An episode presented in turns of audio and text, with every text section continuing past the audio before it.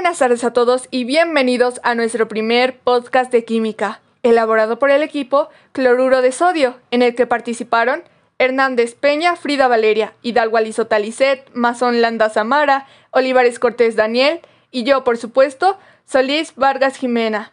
Todos nosotros para la investigación y elaboración del guion. El tema que abordaremos el día de hoy es la lluvia ácida. ¿Qué es? Sus diferencias con la lluvia común, sus consecuencias, entre otros aspectos que podrán conocer a lo largo de este podcast. Esperando que les guste, empezamos.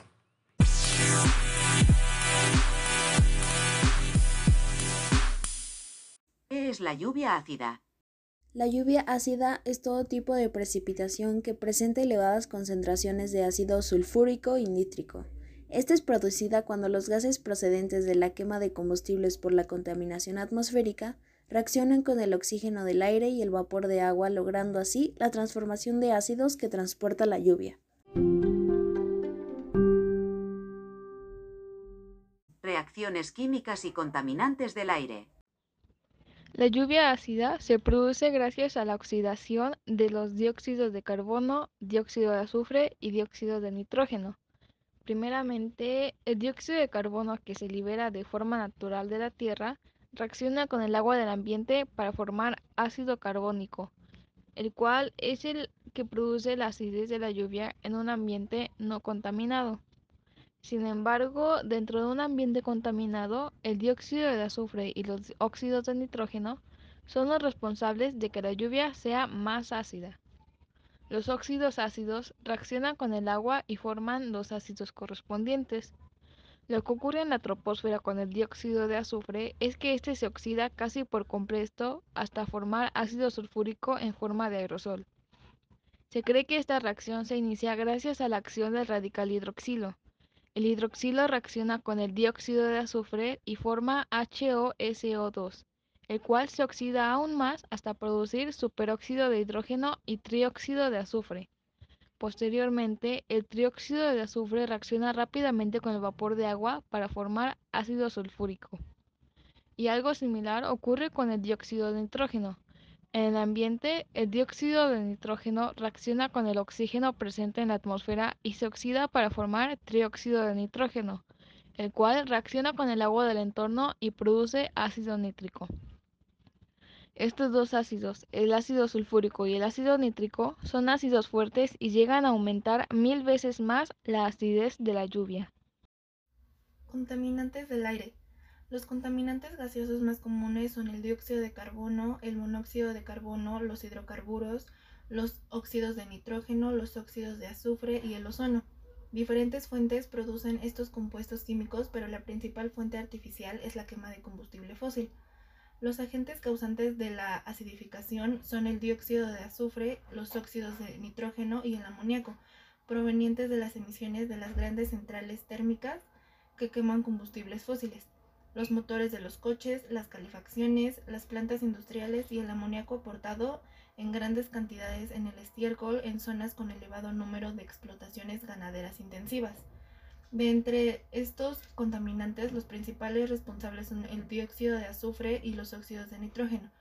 Estos contaminantes provocan una disminución en el pH del agua de la lluvia. El pH de la lluvia normal suele estar entre 5 y 6. En cambio, en las zonas con la atmósfera contaminada por estas sustancias, la lluvia tiene valor de pH de hasta 4 o 3 y en algunas zonas en que la niebla es ácida, el pH puede llegar a ser de 2 y 3.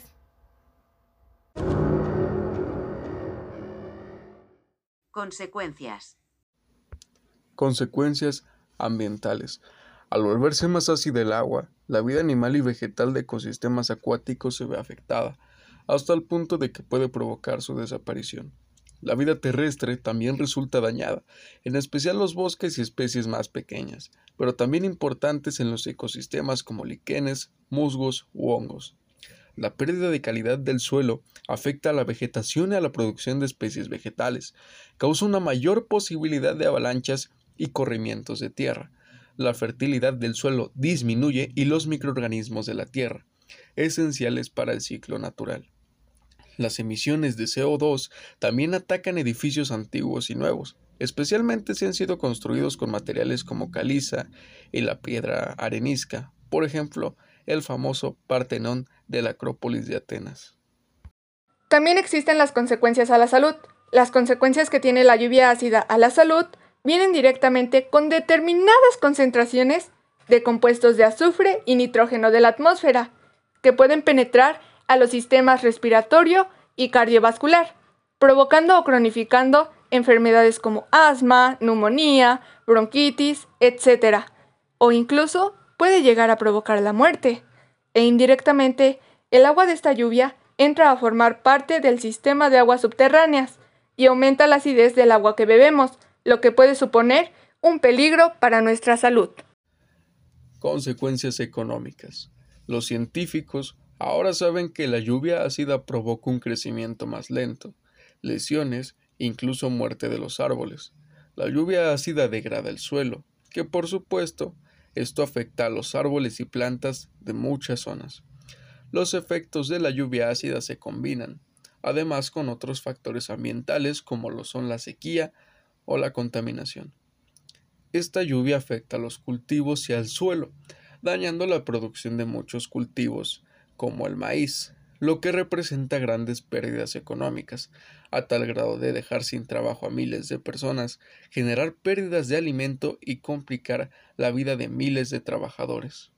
Este factor trae consigo otra consecuencia directa, que son grandes pérdidas económicas del sector agrícola y totalmente comercial.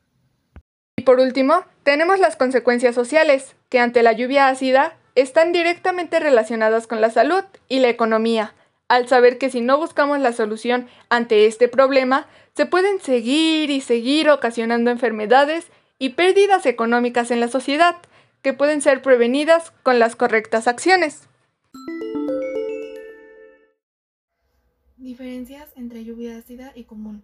La acidez de la sustancia se mide a través del pH que puede variar entre 0 para las sustancias más ácidas y el 14 para las sustancias más básicas. Una sustancia de pH 7 es una sustancia neutra. La lluvia común tiene un pH ligeramente ácido de 5. Esto se debe a la presencia natural de dióxido de carbono en la atmósfera que forma ácido carbónico en contacto con la humedad del aire. Para que la lluvia se considere ácida debe tener un pH menor de 5. En algunos casos se han observado precipitación que llegan incluso al pH 3, que es la acidez del vinagre.